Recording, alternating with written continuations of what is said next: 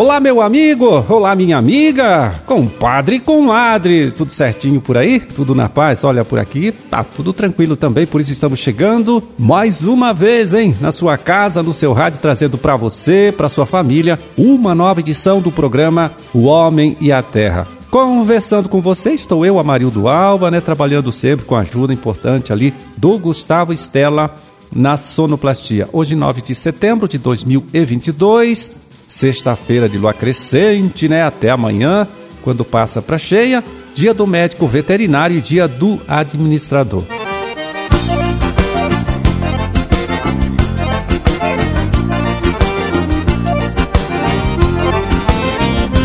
E a gente começa aqui, olha mais uma vez, né? Reforçando o alerta feito aí pelos técnicos sobre a necessidade do produtor ter o máximo hein, de cuidado ao fazer a aplicação de herbicidas para a dessecação do mato, né? Antes do plantio da cultura da soja e mesmo depois, né? Para o controle de plantas invasoras quando a cultura já germinou.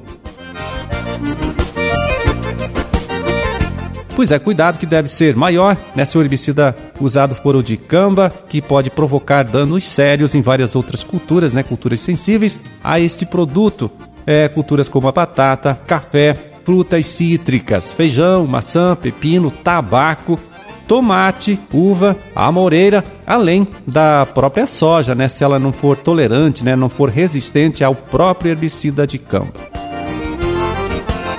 Então o negócio é ter cuidado, né, para evitar a deriva do produto para o sítio do vizinho e para isso durante a aplicação, então o que o pessoal recomenda, olha, é observar as condições do clima, né, como a temperatura, umidade, direção e velocidade do vento, tá? E a possibilidade de inversão térmica também. Utilizar pulverizadores adequados, né, com bomba, filtros, mangueiras, pontas, manômetros, etc., sem problemas, né? E regulados de acordo com as recomendações de bula, né? Também com correta seleção de pontas, que são os bicos, né? Utilizando sempre aqueles bicos que forneçam gotas grossas e ultra grossas.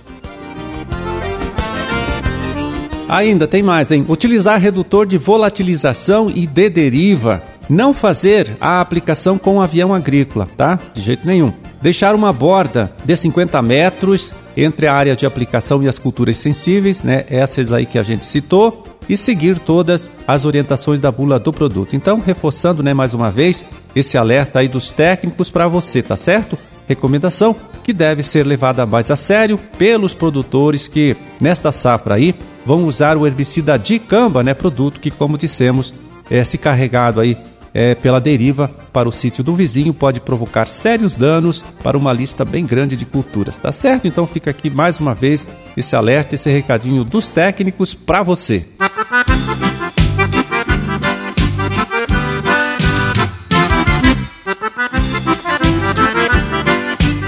Bom, e segundo dados é, divulgados aí na última semana pela Secretaria da Agricultura, já temos aqui no Paraná né, muitas lavouras de milho plantadas. E aí vem a preocupação com o manejo das pragas que podem atacar esta cultura, que entre elas estão aí a cigarrinha, as lagartas e também o percevejo. Agora, veja bem, em relação ao percevejo, viu? Você sabe qual é a fase ou período de desenvolvimento da cultura quando mais devemos nos preocupar com esta praga? Olha, eu também não tinha essa informação, por isso andei procurando um profissional especialista no assunto. Falei com o pesquisador é, Rodolfo Bianco, aqui do Instituto IDR Paraná, e veja então qual foi a resposta que ele deu para gente. O milho que já está plantado, o que precisa se fazer Claro, eu acredito que esse milho plantado foi com tratamento de semente, sempre ajuda um pouco no início. Mas depois de duas folhas abertas, a dose que foi na semente já é muito baixa para continuar controlando o cigarrinho. Então tem que estar sempre vistoriando e se perceber que a população começa a aumentar, é preciso sim reduzir essa população. No entanto, é preciso também tomar muito cuidado com muitas pulverizações na cultura do milho. Tem aumentado demais e isso causa preocupação, principalmente porque pode desequilibrar e pragas que eram secundárias passam a ser pragas primárias devido ao desequilíbrio que a gente causa quando usa demais os inseticidas. Né? Agora, para quem já plantou, não vai ter mais jeito de escolha de cultivar, mas tem ainda a possibilidade de consultar o seu técnico. Isso seria muito bom, ele consultar o técnico para identificar quais seriam as cultivares adaptadas para a região, é claro. Em primeiro lugar, que a cultivar seja adaptada para a região e que tenha pelo menos moderada tolerância, ou pelo menos um, um pouco mais de tolerância às doenças.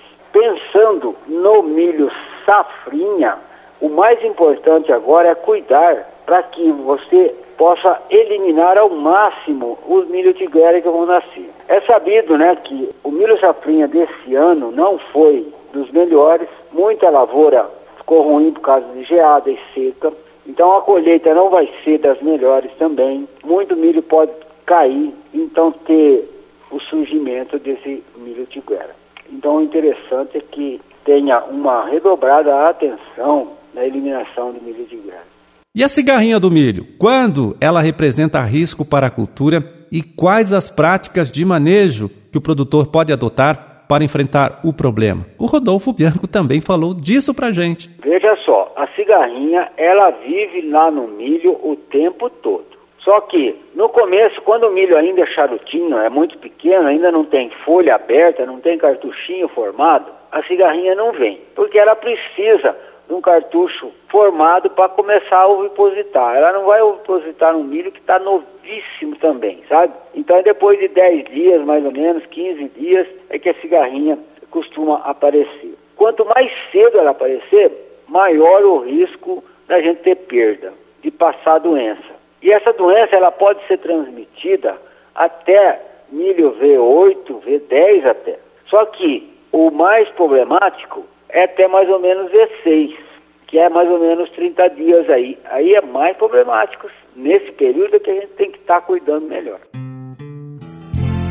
Nós ouvimos aí do pesquisador é, Rodolfo Bianco algumas orientações sobre manejo da cigarrinha e do percevejo na cultura do milho. Só para finalizar este assunto, olha, é interessante dizer aqui para você que é sempre importante, na hora de tomar uma decisão sobre o tratamento com produto químico, buscar ajuda, né? Buscar a orientação de um profissional técnico, tudo para fazer com mais segurança, para fazer aí com mais inteligência, com mais racionalidade.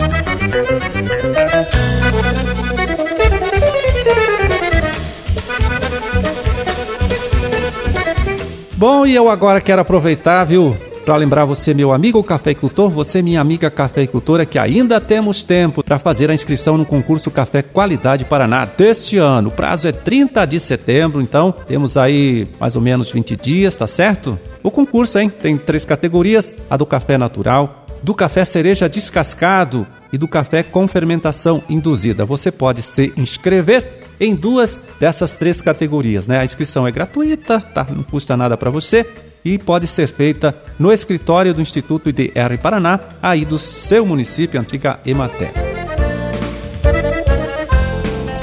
Pois é, o concurso Café Qualidade Paraná está na sua vigésima edição e nesses últimos 20 anos, né, foi muito importante para promover o café paranaense nos mercados aqui do Brasil e também lá fora, né, no mercado internacional.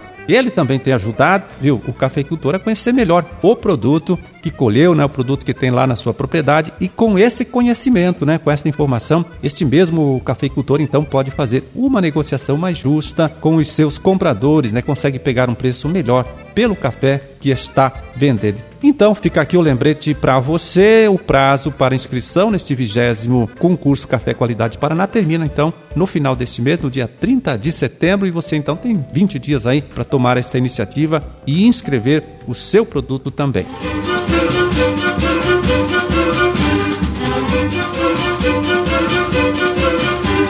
É, terminamos a nossa empreitada de hoje. Vamos ficando por aqui desejando a todos vocês aí uma ótima sexta-feira, tá certo? Um excelente final de semana também. E até segunda, né? Até a próxima semana, quando estaremos aqui de volta mais uma vez, nesta mesma emissora, neste mesmo horário, para trazer até você uma nova edição do programa O Homem e a Terra. Um grande e forte abraço para todos vocês, tá certo? Fiquem com Deus e até lá.